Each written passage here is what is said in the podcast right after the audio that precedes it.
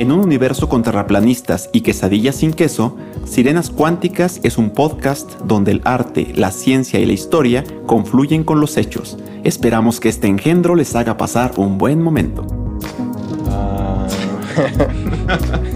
Otra vez. Todo el mundo Sí, saca güey. su podcast, güey. Carrichivo era una cosa chingona. güey. ¿Quién, güey? No, no, yo. No, no, No, sí, sí, sí, no. Hasta los pelitos se achicharran. Víctor es muy difícil de satisfacer. Lo sé por experiencia propia.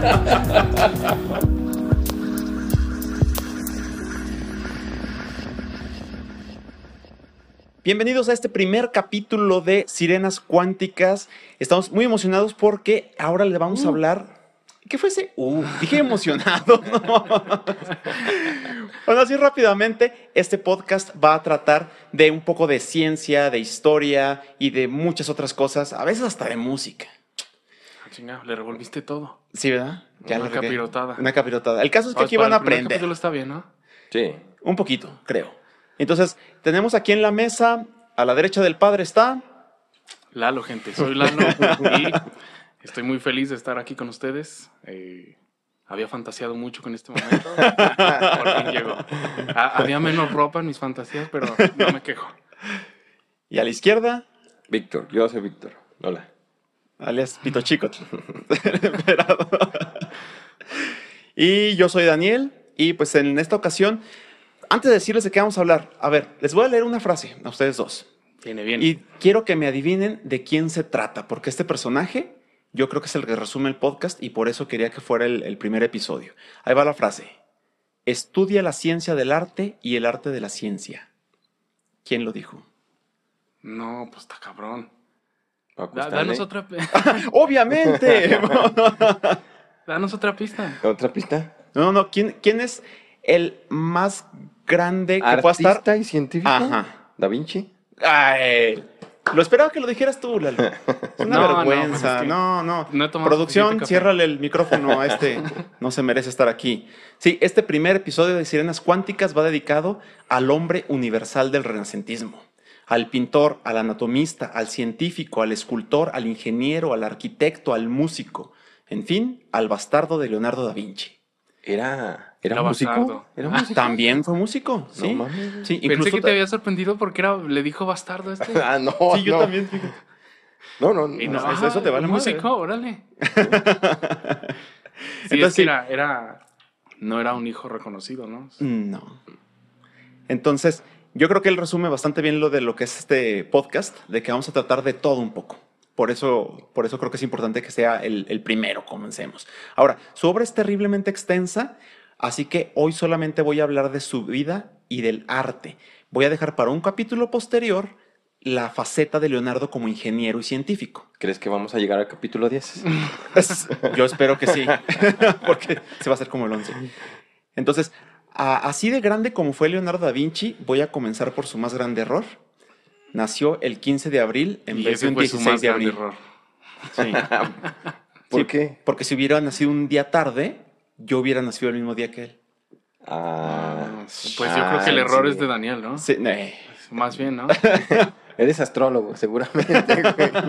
Vamos a llegar a los, a los eh, astrólogos en algún momento. Eh, aunque de hecho tengo un cuñado que sí nació el día 15, desgraciado. No, no, no, no, bueno, no se crea porque es el que nos presta el, el local. bueno, regresando a Leonardo, nació en 1550, perdón, 1452 en una aldea del centro de Italia llamada Vinci. Entonces, Da Vinci significa que nació en esa localidad. Muchos usaban su lugar de origen como apellido cuando no tenían apellido. Es como si yo me llamara Daniel da Fresnillo. Ujú. Da Fresnillo. Sería- Como Jon Snow. o John. Jon Snow, sí. No, pero no es pero no, no sería el lugar. eh. Eh, por eso muchos historiadores reniegan de que se le conozca como Da Vinci en vez de Leonardo, que es realmente su nombre. El nombre completo que debería de ser de Leonardo es Leonardo di Serpiero da Vinci, algo así como Leonardo, hijo del maestro Piero de la localidad de Vinci, aunque nunca usó el Serpiero porque ese apellido solo se le permitió usarlo cuando ya era famoso. Y vamos a ver ahorita por qué. Su madre se llamaba Caterina y era probablemente una esclava de origen en Oriente Medio. Esta joven y bella moza de, eh, de taberna, fue seducida por Piero, un joven notario, quien no quiso casarse con ella, obviamente, pero afortunadamente para Leonardo y el mundo, en esa época los bastardos tenían derechos y su padre tuvo que hacerse cargo de él monetariamente. O sea, no les daban su apellido, pero sí los mantenían. Entonces digo, ya es-. Y de hecho Ah, es hay- una... ¿Mm? Hay, hay una anécdota de eh, que cuentan algunos en algunas biografías que a Leonardo le daban eh, leche de cabra en, cuando era bebé. Y los aldeanos, los de lo- los pobladores de Vinci, decían que eh, eso explicaba la naturaleza diabólica del niño. Y bueno, a los cinco años, Piero fue obligado por su padre a buscarle un marido a Caterina para que Leonardo tuviera padre. Y muy probablemente pagó por ello. O sea, simplemente fue y dijo, ¿quién quiere ser el papá de mi hijo? y le dio una lana. Fíjate, no. No, no, un barote, güey. no. No, sí le cuesta. Sí, sí, sí. cobró. sí. Y mientras, Piero se casaba con una rica heredera de 16 años. Hijo de la chingada. Fíjate, o sea, va, se empeda, tiene un hijo. Se empeda. Yo nunca dije eso. Fue a la taberna, güey. No- no vas a la iba taberna. a pintar. bueno, de hecho no estaba bien claro si trabajaba para él como, como eh, sirvienta o si trabajaba en una taberna. Hay contradicción en, ese, en esa parte. Entonces, el padre adoptivo era Acatabrighi di Piero del Vaca da Vinci. Si fijan, también dice da Vinci, y no eran parientes realmente, era simplemente porque era de la misma localidad. Ajá. Entonces, así Leo tuvo Era dos pa- vecino, era hijo del vecino. Eh, sí, literalmente. Era un bastardo hijo del vecino. Leo tuvo dos papás. Además, el abuelito de Leonardo era bien buena onda. Leonardo hasta lo escuchó referirse a él como ese monstruo que escribe con la mano izquierda, vive más en el monte que en casa y fue amamantado con la leche de una cabra embrujada. Ah, qué bárbaro. Que, que- que lo bueno, el amor de familia, ¿no? Es, Sí. En ese tiempo, fíjense una cosa curiosa, en ese tiempo no se asociaba a los zurdos con el satanismo, solamente se veía con recelo, de que es algo raro. Lo que sí se decía es que las brujas eran vegetarianas. Yo no soy vegetariano. Pero eras no vegetariano, eras Era vegetariano. vegetariano, sí. Entonces, eras- una eras bruja. Sí. Y Leonardo se volvió vegetariano desde niño tras horrorizarse en la forma en que mataban un cerdo. De hecho, ¿alguna vez han visto matar un cerdo? Sí, No. Sí, sí. Hijo de su madre. ¿Sí? Sí, sí, alguna vez me tocó matar uno. Esta madre. Dándole con el cuchillo. Ay, sí, güey. ¿A poco mataste un cerdo? Sí, bueno, obviamente había otros cuatro o cinco personas agarrándole las Otros patas. cuatro o cinco cerdos. Chingate, chingale, ¿no? Tú nomás te ensañaste Y con no el se cerdo. moría, cabrón. Dije, no, pinche cerdo, cabrón, no, no se muere, ¿no? Se supone que le tienes que dar en el corazón. Entonces yo le picaba y le picaba. Y le y picaron de repente, me- de repente lo vi así, vertical. Dije, ay, güey, el, el corazón está del otro lado. No, ¿Qué? Sí, lo, lo hice sufrir mucho. No, No man. mames, ¿qué hiciste ¿Qué? eso? Yo no podía Sí, ya, ya a el pobre gallina. cabrón ya estaba así, ya, no mames. ya. ¿Por qué me pusieron al más pendejo? Pendejo, sí. Y luego aparte de la velocidad de Víctor. Entonces, el abuelo no quería ser abuelo de un brujo, así que separó a Leonardo de su madre y fue educado en eh, por un tiempo en la casa de su esposa. Aunque poco tiempo después, Piero se lo llevó a vivir a, a Florencia, donde conoció a Paolo del Pozzo. Del Pozzo era un genio matemático, físico, naturalista, astrónomo, alquimista y vegetariano. Estaba guapo, güey. De hecho, eh, Del Pozo es muy, muy importante porque es el que le explica la redondez de la Tierra a Cristóbal Colón. Además de arte, su maestro le enseñó artes oscuras, pero como Leo no creía en el diablo, le pareció una pérdida de tiempo y dijo que ojalá y todos los astrólogos fueran castrados. No dejen a ningún hombre que no sea matemático leer los elementos de mi trabajo. O sea, mamón. Sí. Escucha, mamón. Una cuestión de alta controversia es si a Leonardo se le hacía agua a la canoa o no. La verdad Se es que hacía Gualaca, no. Eh, eh, Florencia está cerquita de Venecia, güey. sí, de hecho sí. Ah, pues sí, se le hacía Guadalupe, no. No mames, qué mal chiste, güey. No, Qué güey. mal chiste. A ver, a ver. eh, es que creo que es un, es un debate que hemos tenido Daniel y yo muchas veces, ¿no? lo de la canoa, Nos- nos no, van a- lo de la nos canoa, quedar no. males, güey. Eh, es que yo creo que Leonardo era sexual.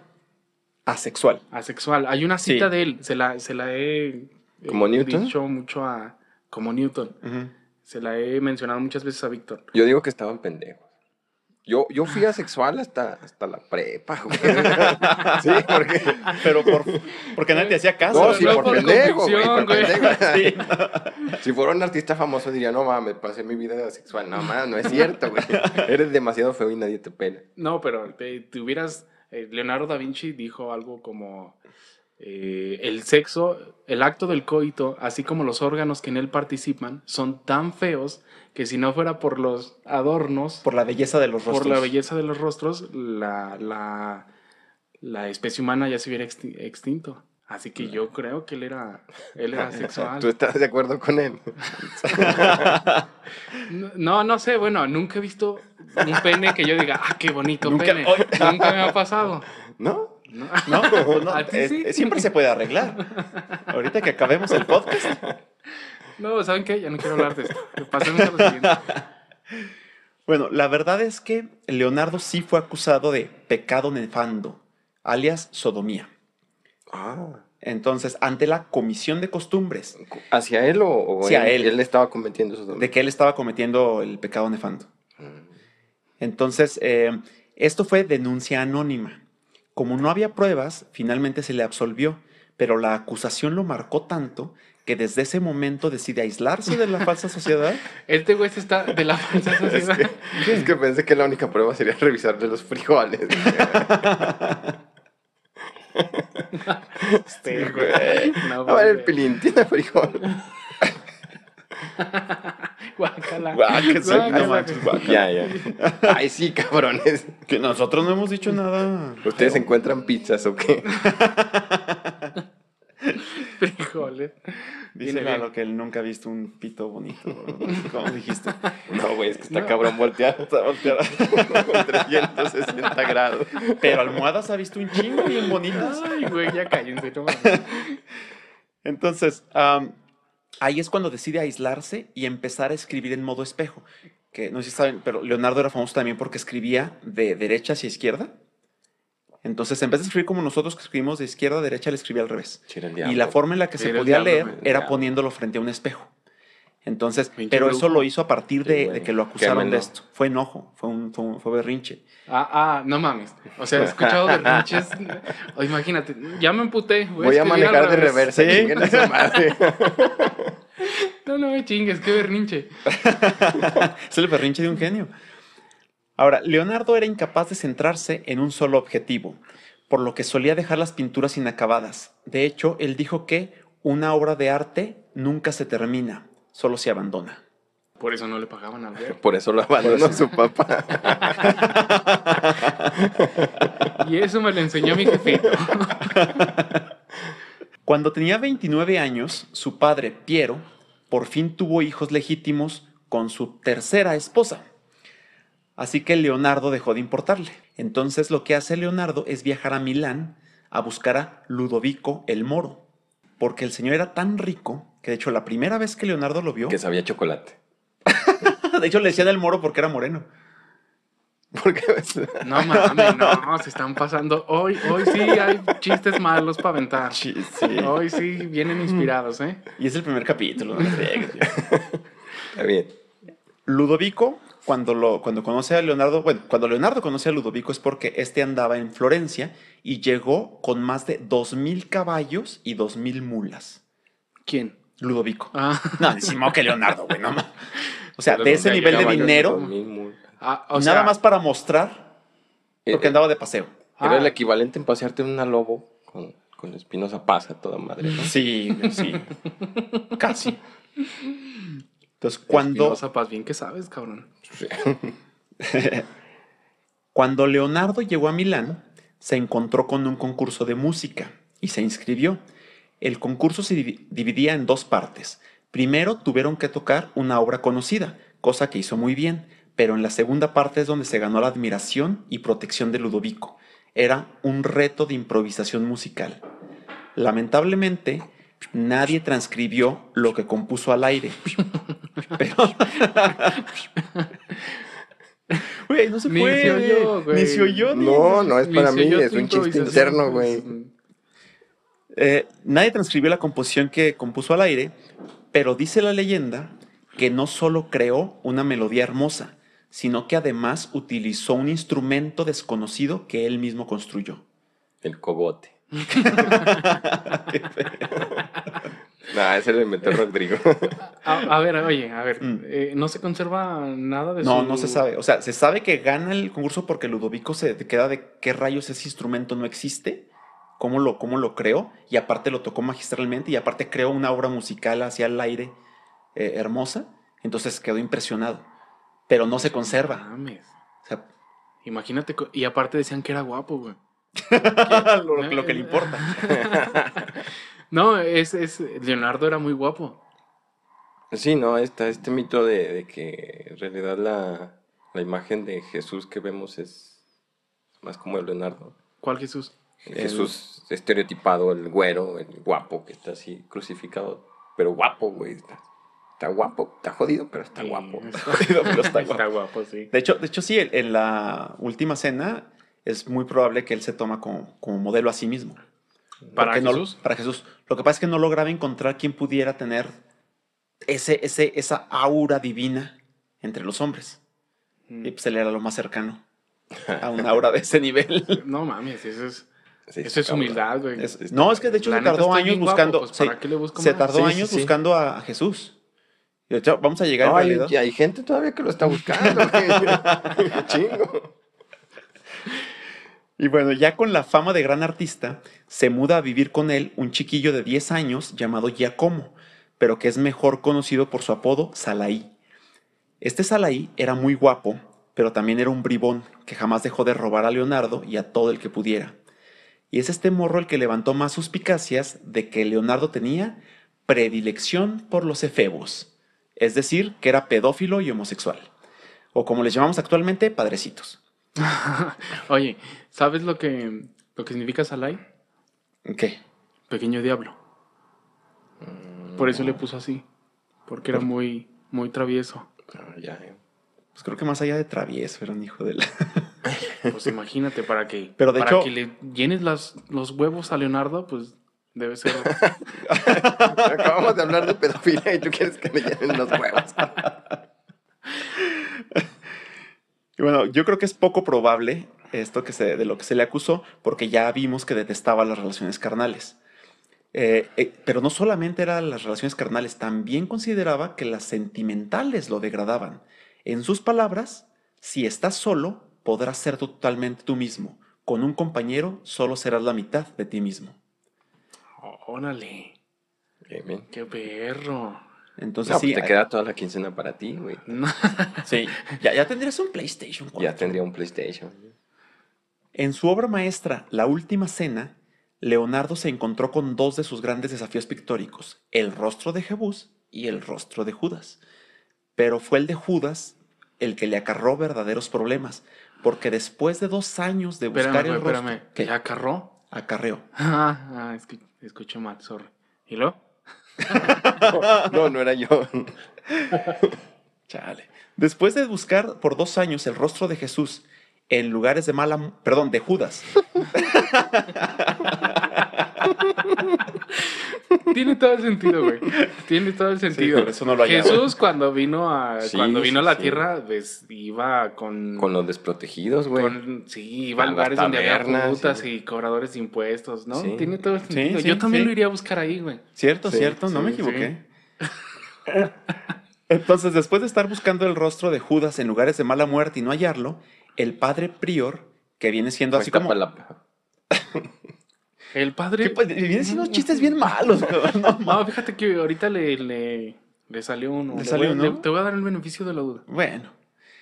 El- el- así como, como los eh, conventos tienen a la madre superiora, los conventos de hombres tienen al padre prior. Entonces es el equivalente. Es el, es el padre superior de un monasterio. Entonces, a ese monasterio es al que iba a llegar la obra de la última cena, pero no llegaba y no llegaba porque este seguía buscando a Judas, seguía buscando a Judas. Entonces, el padre prior fue a quejarse con Ludovico.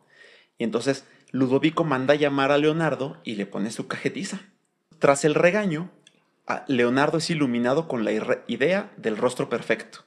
El padre prior quedó desde ese entonces inmortalizado en el rostro de Judas. Por mamón, por estar a chingue, chingue. Exacto.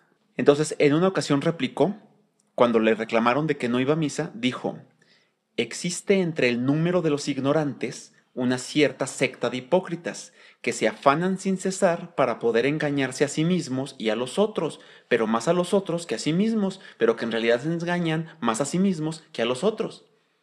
No mames, ¿en serio Leonardo escribió eso? No sé, güey. A mí que es invento de este güey, ¿tú sí le O crees? sea, lo sacó de ahí, está el detalle. pendejo. En otras pocas palabras, la iglesia es un montón de ignorantes e hipócritas que tratan de engañar al pueblo para su propio beneficio, pero se lo, cre- lo tratan de decir tanto que se lo terminan creyendo. A pesar de que la última cena es en la, en la actualidad uno de los más grandes iconos pictóricos de todos los tiempos, está terriblemente deter- deteriorada y es un milagro que aún exista. Esto es por varias razones. Entonces, voy, aquí voy a, enumerarlas porque está cabrón la historia de la, de la última cena. Primero, la dejó inacabada, pero ya sabemos que era típico de Leonardo. Se iba al siguiente trabajo y él decía que él nunca, nunca iba a terminar una obra.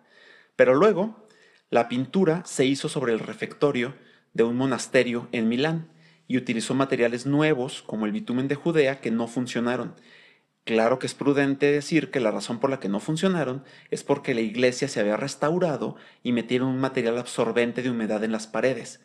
Esto provocó que el ambiente del lugar fuera seco, pero la pared donde estaba pintada se llenara de humedad.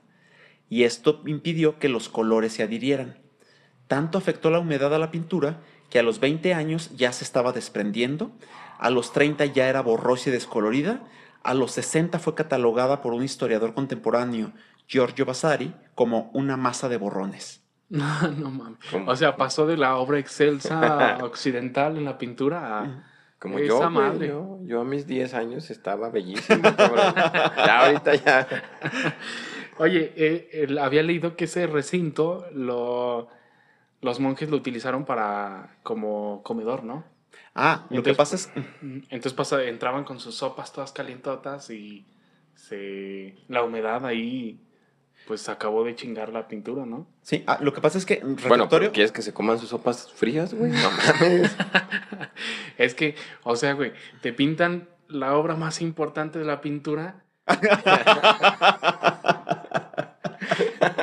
te, te pintan la obra más importante y, y tú la tienes para... ¿Qué- ¿Crees que sea la obra más importante? Bueno, una de las más importantes, ¿no? Una de las más icónicas. Icónicas. Y, y tú la utilizas para no aburrirte mientras estás tragando, Bueno, ¿no? pero en ese momento no sabía. De hecho, ese es un punto. El, el refectorio, que ahorita dije era el refectorio del monasterio, refectorio significa el lugar donde comes. Mm. Entonces, no lo transformaron en, en un comedor, era Era. un comedor. Aquí, aquí nos aburrimos mucho tra- tragando. Debería haber una pintura, ¿no? Imagino al monje que... Sigue. No le hagas caso, tú sigue. Entonces, eh, en 1652, o sea, ya había pasado un buen tiempo de que lo habían pintado, eh, para ellos ya parecía como que era una mancha de borrones, dicen, "Eh, eso no vale madre, y dijeron, oigan, del otro lado del refectorio está la cocina, si le hacemos un hoyo, pasa directo de la cocina al comedor. ¡Ah, huevos! Y te chingaron parte Y de la entonces hicieron una pinche hoyote para poner una puerta, que de hecho esa la vamos a poner en- en, No en se ve, Facebook. No, esta es para ustedes. Ah, Entonces se las voy a mostrar a ustedes. Ahí está como es en la actualidad. ¿Es el Ah. Papa Francisco? Es el Papa Francisco. Así como, no Esto lo vamos a dejar en, ¿neta en hicimos YouTube. esto? Pero sí, lo está hacían. chingonota. Sí, porque aparte no era necesario que le hicieran tan alta. Pero O ya sea, ves. ve, güey, él y de hecho- perfectamente por ahí. Y le hicieron, la puerta la hicieron tan alta que le mocharon los pies a Jesús. Además. Es que es para que pase el altísimo, cabrón. No, en serio, en serio. No es, no es- De la cocina. No es broma, comedor, güey. Pues es que como está Las iglesias por lados- eso tienen sus, Sí, pero es sus un comedor, tan altas. cabrón. güey. O sea, El altísimo no come, güey. Luego, vamos a ir con las desgracias. de la- En 1768 le colocaron una cortina para protegerla, pero eso solo encerró la humedad aún más y cuando retiraron la cortina, la pintura se descarapeló. Se vino o sea, con- se vino con la pintura. No mames. Qué triste. Luego, espera, no, espérate, todavía no llegamos a lo más triste. cara. En 1796, los soldados de Napoleón se instalaron ahí y usaron el refectorio como armería y establo. Además, usaron la pintura como tiro al blanco, ensañándose a ver quién le atinaba una flecha a la cabeza de Jesús. Güey, siempre dicen cosas feas de los soldados de Napoleón. O sea, en Egipto Se chingaron a. se la chingaron la esfinge. Estos güeyes eran un desmadre. O sea, estos güeyes veían algo bonito y se lo Era chingaron. el Sí. Spring Break de antes. Eh. No mames. De hecho, también le tiraban, eh, también le agarraron la, la pintura a pedradas y le rascaron los ojos a los apóstoles. No mames. O sea, sí, o sea, neta que ese... Güey, Es ¿por qué eran así? puro. Eran van- sí. No, pues es que es lo. lo ¿Qué la tiene- parte de la ¿Qué tiene que decir ¿no? Napoleón en eso? ¿Qué tendría que decir Napoleón en el juicio de la historia? Luego, en 1800, hubo una lluvia torrencial y el refectorio se inundó de 60 centímetros de agua. Así que imaginen esa cantidad de humedad chingando la pintura. No, pues ya. Luego, el lugar, no se sabe exactamente cuándo, pero el lugar fue usado como prisión. Sí. O sea que le- nos vale madres el arte, güey. Nos lo Para- pasamos por el orto. Yo prefiero pasármelo por los huevos. es un Sí, poquito más sí. cómodo. Luego, en 1821, un experto en remover frescos fue contratado para llevarlo a un lugar más seguro. Voy a hacer aquí una aclaración. Un fresco es una técnica en la que colocan eh, cal y yeso Ajá. húmedo. Entonces, cuando colocan las pinturas, estos están todavía en, en superficie húmeda y luego cuando se seca, esta pintura se impregna y queda fijada químicamente a la pared. Ok. Pero Leonardo no, util- no hizo un fresco porque estaba calando técnicas nuevas. Recuerdan que había dicho que estaba el bitumen de Judea y bla, bla, bla. Entonces, la gente no sabía eso. Dijeron, traen, ha de ser un fresco, como era la costumbre de la época. Traen al experto en remover frescos y entonces llega y empieza a, a quitarlo Y luego se mal. le viene un pedazo de la pintura. y entonces dijo, ah, la ver, ah, es que no es un fresco. La técnica que utilicé no sirve. Y dijo, Güey, ya. los la- restauradores, güey. No mames, siempre sí, siempre es un pedo con esos güeyes. Sí. ¿Y sabes qué hizo? Pues le puso pegamento y lo volvió a pegar. ¿Qué hubieras hecho tú, cabrón? Ah, pues sí, sí, la verdad sí. Entonces, No sí, eh, fue un osote, pero pues no fue su culpa. O sea, él le habían dicho que era un fresco. Qué culero. Luego, la última. En 1943, además, al refectorio le cayó una bomba de los aliados durante la Segunda Guerra Mundial. Ver- No, pues ya. Y Dios no. Dios no quería esa sí, sí, pintura, sí, sí. No mames. Sí, esa es una pintura eh, realmente eh, milagrosa. Dios no la quería, güey. Dios no quería esa pintura. Pues no dijo, ay, se pintó el solito el hijo de la chingada. Em, en ese momento se discutía sobre quién era mejor pintor, el joven Miguel Ángel, de 29 años, o el viejo Leonardo, de 52. Cabe destacar que Miguel Ángel acababa de terminar el colosal David, lo que lo llevó a la cúspide de la fama, pero aún así envidiaba a Leonardo y gustaba hablar mal de él públicamente. Ahora, la razón por la que hablaba mal de él no era en términos artísticos. La cosa es que Miguel Ángel tenía la nariz rota y no era muy atractivo. Por otro lado, se dice que Leonardo tenía una belleza divina. Sabía montar a caballo, sabía esgrima, Ay, era ambidiestro, era tan fuerte que podía doblar una herradura de caballo con las manos. Y atrapó perfecto, los güey. primeros 150 Pokémon.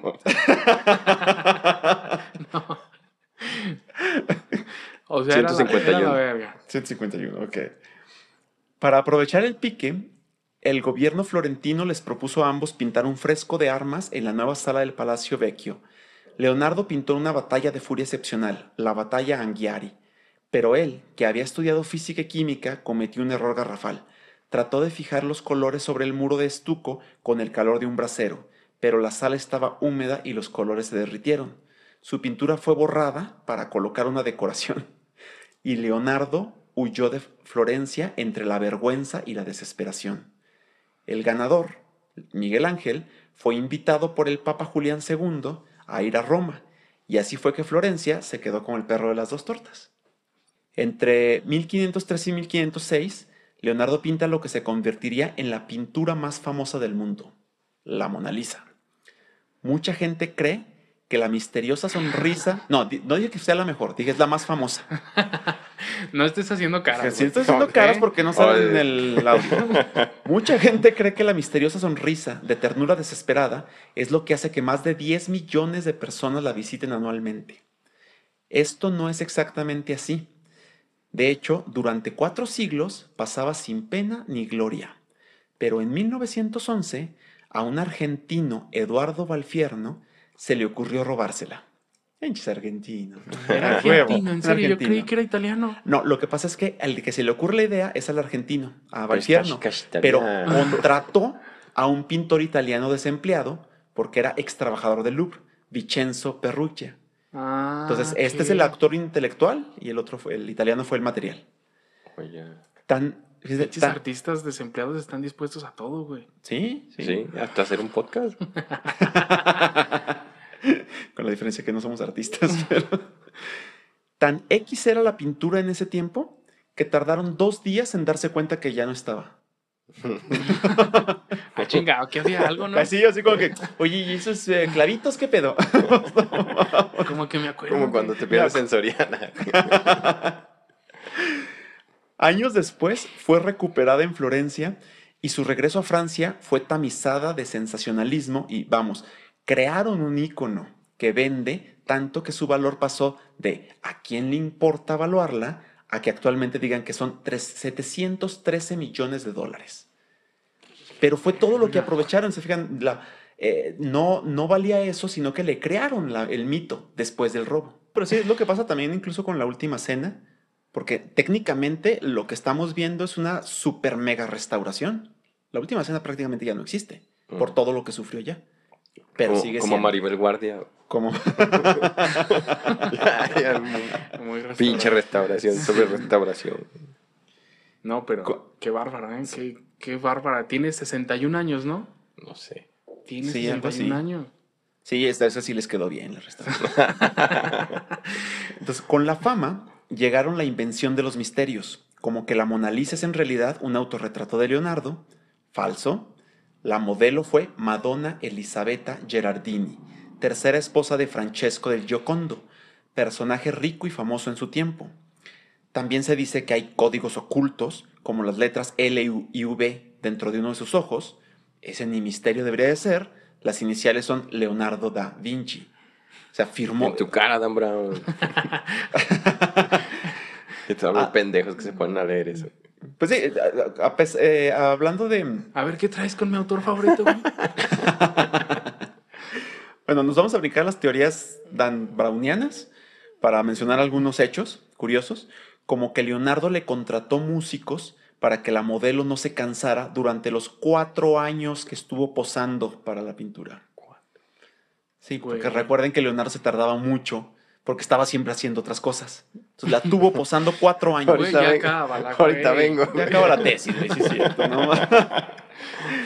Ahorita vengo. Ahí quédate, así como estás. Ahorita, ahorita regreso. Antes de que se averiguaran los datos sobre la modelo y empezara a conocerse como la Gioconda, por ser la esposa de del Giocondo, o Mona Lisa, que es una abreviación de Madonna Elisabetta, el cuadro era conocido simplemente como la cortesana del velo de Gaza. También resulta que la Mona Lisa no es única. Hay varias más Mona Lisas que fueron pintadas por los alumnos de Leonardo. Incluso Rafael hizo un dibujo muy similar tras ver a la original. Pero lo que más le va a interesar aquí a Lalo es la Mona Vana, o sea, hace la Mona Lisa encuerada. No sé si conocían esto. ¿Existe? Un- No, güey, que te pongan ropa, cabrón. Eso va a estar, eso va a salir en el YouTube. O- oye, Los que estén en Spotify, eh, busquen Mona Vana. Es una, es la Mona Lisa encuerada. Se pintó en la una- misma época. Es como una tía encuerada, no la Es busques. como- Sí, qué brazotes, ¿eh? Pero Qué brazotes. no, véanla, está, está mamadísima. está, tiene, sí. O sea, te rompe tu madre. Sí, sí, sí, la neta sí te rompe tu madre. Algo que no es posible ni confirmar ni desmentir es que se cuenta que un posible comprador de la Mona Lisa, sin poder frenar la pasión que sentía, quiso besarla. Esto asustó tanto a Leonardo que a partir de entonces la conservó con él casi hasta el día de su muerte. Es que no había porno, güey. No, no había No, nada. y con esos eso. brazotes. Y luego imagínate semejantes brazotes. No, no, no, no. Uno de los supuestos misterios es que no tiene cejas. Sorpresa, sorpresa, es un cuadro sin terminar Y le faltaron las cejas. y le faltaron las cejas. Mm, Lo interesante en este caso no es que sea sin terminar, es por qué lo dejó sin terminar. Resulta que algo obligó a Leonardo a dejar de utilizar su mano derecha para pintar. Y hay dos teorías. La más extendida es que sufrió una embolia, lo que le incapacitó parte del cuerpo, lo cual coincide con que una posible causa de su muerte fue un evento cardiovascular agudo. Sin embargo, últimamente se ha popularizado la idea de parálisis ulnar o mano de garra. En este escenario no fue una apoplejía, sino que una caída le provocó un traumatismo en la parte superior del brazo, lo que a su vez le trajo la mano de garra, que es un... Güey, estamos serios. No, no, está bien. A ver, pero es que el hombre era ambidiestro. Era mi diestro. O sea, si tengo mi mano de garrita aquí, pues le sigo con la izquierda y le pongo las cejas. No, pero lo que pasa es que, de hecho, em, esto lo, lo- lo traumatiza también en el sentido de que se dio cuenta de que era humano. O sea, siempre se había considerado él un superhombre. Y de repente se da cuenta de que por una caída pierde incluso la habilidad de pintar. Mamó. Sí. No, no, no, no, Víctor no te cree, no, ¿eh? No, no, sí. ¿Pero cuántos años tenía? Aquí ya tenía. ¿Cuántos? 50 y. A los 50 te das cuenta que eres humano. güey. Yo a los 30 ya orino navajas, güey. Yo, yo sé que estoy culero. Afortunadamente era ambidiestro, como ya lo habíamos dicho. Entonces, después de este accidente, regresa a Roma y durante un breve periodo consigue otro mecenas, Giuliano de Medicis, El que iba a ser papa. ¿eh? el magnífico. Pero como es costumbre, que se le muere de tuberculosis. No mames. Y es tu bueno. pariente, güey. Sí, güey, está salado como tú. Oh, pero yo no pinto igual. y vuelve a quedar sin protección. Peor aún, es aquí donde el mismo Leonardo cae enfermo de malaria. Si bien el mal perrillo le dio malaria. le dio malaria. Y lo, lo impresionante es que venció a la malaria por sus propios medios. O sea, con sus propios conocimientos de medicina. Piedra, Eh. papel o tijeras. Ok. En, eh, por aquella época eh, se dice que también César Borgia y Rodrigo Borgia, el entonces Papa Alejandro VI, se enfermaron de malaria. Y para curarse, César Borgia eh, hizo que mataran a una mula. Eh, ¿Han visto Star Wars, el episodio 5? Sí. ¿Sí? Ya ves que ahí matan a un... Han Solo mata a un, una especie de camello extraterrestre y mete ahí a, a Luke. Pues lo mismo hicieron con César Borgia, pero con una mula. ¿Metieron a Borgia en la mula? En la mula. Y según esto, eso fue lo que lo salvó de la malaria. Eso pasa también en la del Renacido, ¿no? De Revenant, con Leonardo DiCaprio. No ¿Se visto. mete en la mula? No Se mete en un caballo, se mete en un caballo Ah, ¿sí? para salvarse del ¿Sí? frío. Ajá. Órale. Cae el caballo un... Sí, pues ya se había muerto en el Titanic, no se le iban a volver a jugar. Dos veces no. No, ya dos veces no. Entonces, aquí la cosa es que, bueno, este, se salva de la malaria por sus propios medios, pero le quedan achaques y de nuevo se da cuenta de, güey, soy humano. no, No soy tan verga como pensaba. acabo de ir al baño, güey, no mames. Güey, ¿a poco cago? No mames. Entonces esto lo vuelve más ácido, agresivo y se ensimisma con imágenes apocalípticas. Finalmente, Leonardo decide que ya estuvo bueno con todos los mecenas italianos, que porque todos se le petatean o terminan este, con problemas legales y bla, bla, bla, y decide mudarse a Francia para trabajar para el rey Francisco I. Este rey quería mucho a Leonardo y desde 1507 lo había nombrado pintor e ingeniero del rey, aunque Leonardo hasta ese momento no se había mudado. Todo ese tiempo, aún así todo ese tiempo los franceses lo habían considerado como suyo. Ahora que Francia realmente lo poseía, se dedicaron a mimarlo. En este país, finalmente Leonardo fue- ¡Ay, qué bonito! Casi, casi. Sí. Porque Leonardo precioso. Mira esa manita, pinche manita colera de cochino, mira. No mames. A ver, ¿quién? No, sí. Güey, es que en Italia todos los mecenas se le morían, le pasaba eh, un montón de Que desgracias. se consiga un trabajo, cabrón. El padre trabajar, prior que lo fue a acusar con Sí, güey. Ludovico. Entonces, acá literalmente sí lo mimaban de, ¡ay, mi chiquito!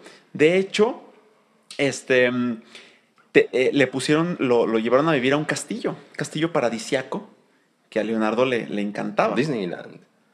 Casi. Euro ¿Eso qué, Disney. ¿cómo se- No, pero está en gacho. Disney, No, no he ido. ¿Me llevas? No, no está culero. No. ¿no? Ay, güey, fuiste al Louvre y no entraste a ver la Mona Lisa. Pero es que Disney es. Bien, güey, bien. Este, no, no fue al Louvre. no ha ido ni a Fresnillo este cabrón. No, que no mames. No, pues quién. Ah, Nomás tú, güey, pero ¿por qué eres pero del clan? Es humano, güey. Le valora su vida. Ah, Eres como David, eres humano. Entonces, en este lugar, ya hemos dicho, tuvo, ya estaba mermado por, por la enfermedad, tuvo lo del accidente. Entonces, ya lo que hacía más que pintar era de aconsejar a jóvenes artistas cómo trabajar.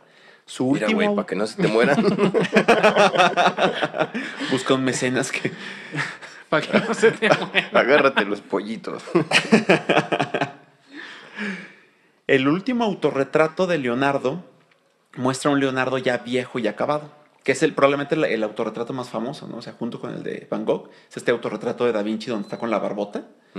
Entonces, dibujarlo debió suponer un gran esfuerzo por la parálisis que ya le afectaba grandemente. Una manita de cochino. La manita de coche. Lo pintó con la La garrita, güey. La garrita. Es una garrita. Ah, El autorretrato es en el que se basan muchos para decir que él fue el modelo de la Mona Lisa. ujú. Cosa que ya vimos que no era cierto, porque sí existe la, la Elisabetta. Pero además dicen que él es el rostro de Cristo. Ajá, Entonces, específicamente el del manto de Turín. ajá. ¿Se lo han escuchado? La famosa sábana Sí, sí. santa. Ay, donde se Entonces, supone que Jesús fue envuelto cuando, cuando lo bajaron de la cruz, ¿no? Ajá. Que se demostró que es, es muy posterior ese manto. Sí, sí, que luego se argumenta que, que hubo un, un incendio en, en Turín, en la iglesia de Turín, por eso el carbono, el carbono 14 no está siendo tan exacto. porque Eh. se carbonizó. No mames. No, no. Sí, pero eso lo argumentan. ¿Lo- ¿no? Que ¿Neta? Como, como si estuvo expuesta a las llamas, Ah, entonces ya es casi imposible saber. Yo, yo Ok, conocí otra ver. versión, yo conocí otra versión. Eh, una parte del, del manto se perdió precisamente por eso y le pegaron ahí eh, un- una tela más reciente. Entonces decían, Ah, sí, sí. como la tela, como la muestra que tomaron es de de esa tela, parisina, güey, sí. pues Pero hay, hay- creo que hay otros dos o tres mantos, no, no sé en dónde, pero no es el único manto. que- y uno de ellos tiene así como que una Mona Lisa encuerada. No sé, güey, pero estaría bien chingón. no, no es cierto, porque la Mona Lisa estaba fea. sea. Bueno, resulta, de hecho, bueno, raza, mm, no, ¿eh? O sea, el carbono 14 no funciona así, no es como que, ay, güey, se me quemó, ya no, ya los elementos radio, no se mide el carbono como carbón que lo conocemos de, de- con el que hacemos las carnitas. ¿Y por qué le ponen carbón? sí, güey. Es que, es que no es carbón, es carbono. mamones, güey. Es un elemento radioactivo. Es una cosa muy distinta y de hecho la muestra no se toma de la parte carbonizada, se tomó de otra parte del manto. ¿Tú estabas ahí, cabrón? ¿Tú estabas ahí? No. Entonces, Ah, no, sigue, continúa. ¿Me das chance? Sí. Gracias. Entonces, sí, el, el manto ya se demostró desde hace mucho con el carbono 14, por más que le busquen, es de esta época, es de la época de Da Vinci. Entonces, incluso si no lo pintó él, no, es, no puede ser Jesucristo. Esta cosa es del siglo XVI, No, es un manto, no es Jesús. siglo XV. Este, este sudario se dice que fue el que envolvió a Jesús, entonces mágicamente se queda impregnado con su eh, estructura y bla, bla, bla. Oye, Eh. oye, para que tu sangre quedara dejara una... Sí, una, güey, una- debiste, debiste meterte chingadera y media, traer la sangre bien maciza.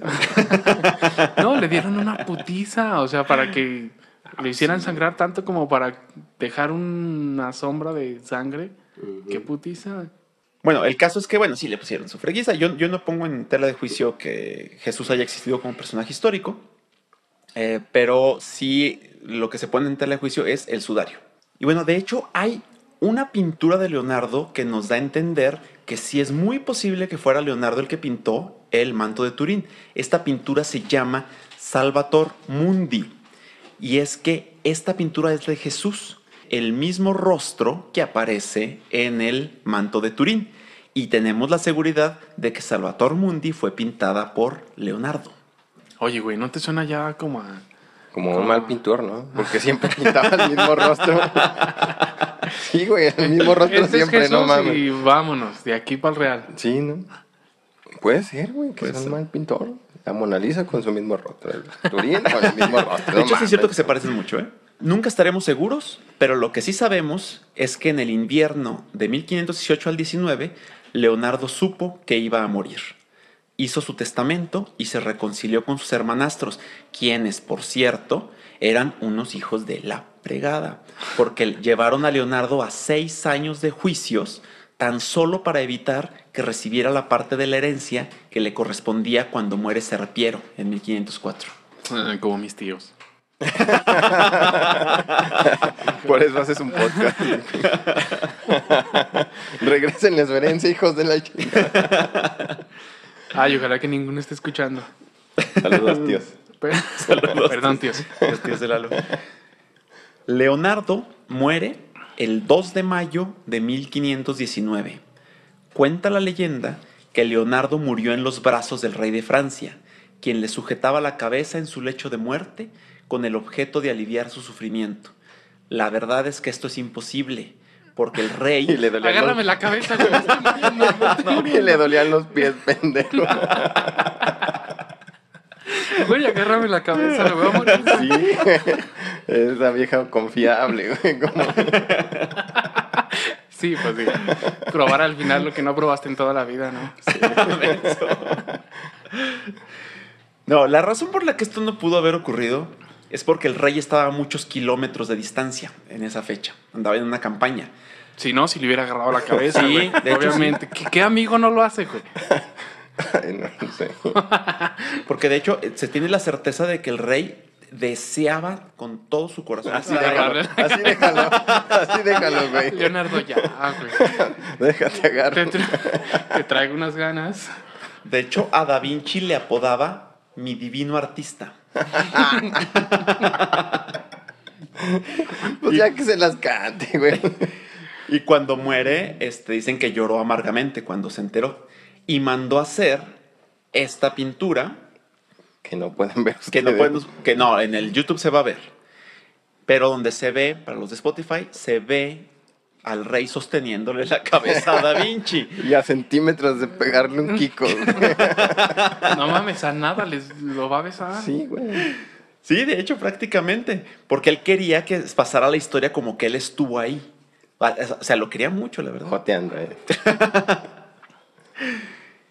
Ahora, em, algunas cositas eh, curiosas de, relativas a su muerte. O sea, Leonardo eh, decía que el espíritu está en la materia y solo a través de ella puede actuar, razón por la cual suprimió las aureolas de sus pinturas y se burlaba del clero, a quien acusaba de engañar a la gente con la falsa idea de la divinidad de Jesús.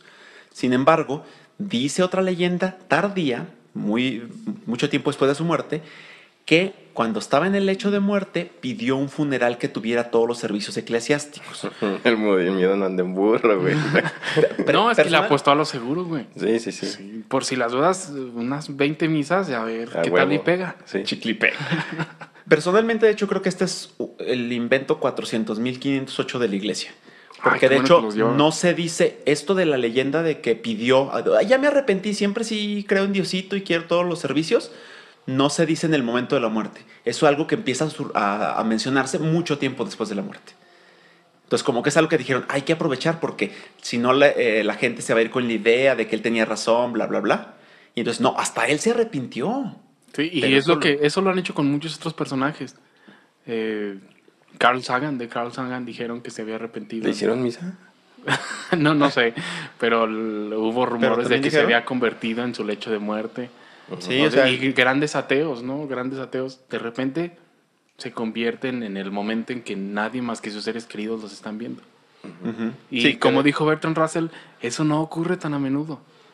Como, como los creyentes quieren creer. ¡Ay, las frases! De- No, es que ando inspirado. Otra cosa curiosa relativa a su muerte es que mientras que Leonardo era vegetariano, tremendamente fuerte, entendía la ciencia de las enfermedades y por lo mismo se cuidaba y lavaba las manos frecuentemente, murió a los 67 años. En cambio, Miguel Ángel, que era la antítesis de Leonardo y despreciaba tanto la higiene que incluso dormía con las botas puestas, vivió hasta los 89 años. Uy, ¿a qué, ¿a qué apestarían esas patas geniales? No, no pintaba con las patas, güey. Literalmente no. Y quiero terminar la historia de Leonardo da Vinci, el artista, con una de sus frases que habla precisamente de la cuestión que decíamos de, ¿era, ¿era creyente o no era creyente de Dios? Dice, si Dios existe, le voy a pedir cuentas de lo absurdo de la vida, del dolor, de la muerte, de haber dado a unos la razón y a otros la estupidez. Perro, qué soberbia, güey. Sí, pues es que si ya eres la verga, pues ya tienes derecho, a llegar. Y Dios, a ver, no mames. ¿Qué traes, puto? Explícame esto, ¿qué pedo? Pues sí, es que les digo que llega un momento en el que dice, ay, soy humano, prácticamente, porque dice, Sí, a los 50 que cagó por primera vez. Así que, como, como que genio, pues no era. Tampoco no mames. Y bueno, pues eso fue Leonardo da Vinci, el Chingón, artista. En algún, en algún momento hablaremos de ese sí en un solo De las capítulo. tortugas ninja, por favor. De, de la parte de él como tú. inventor, como inventor y como ingeniero. Sí, sí, sí, falta Miguel Ángel, Rafael, Rafael, Donatello. Donatello. Ah, nos faltó Donatello aquí porque sí mencioné a Rafael en un momento. Sí. Y bueno, eso ya pasó una moto, pero diríamos que eso es todo por hoyito. Gracias, gente. Nos vemos. Adiós, producción. Gracias.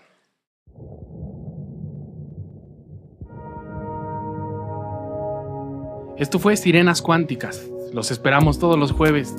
No olviden suscribirse, darle like, compartir y buscarnos en Facebook, YouTube y Spotify.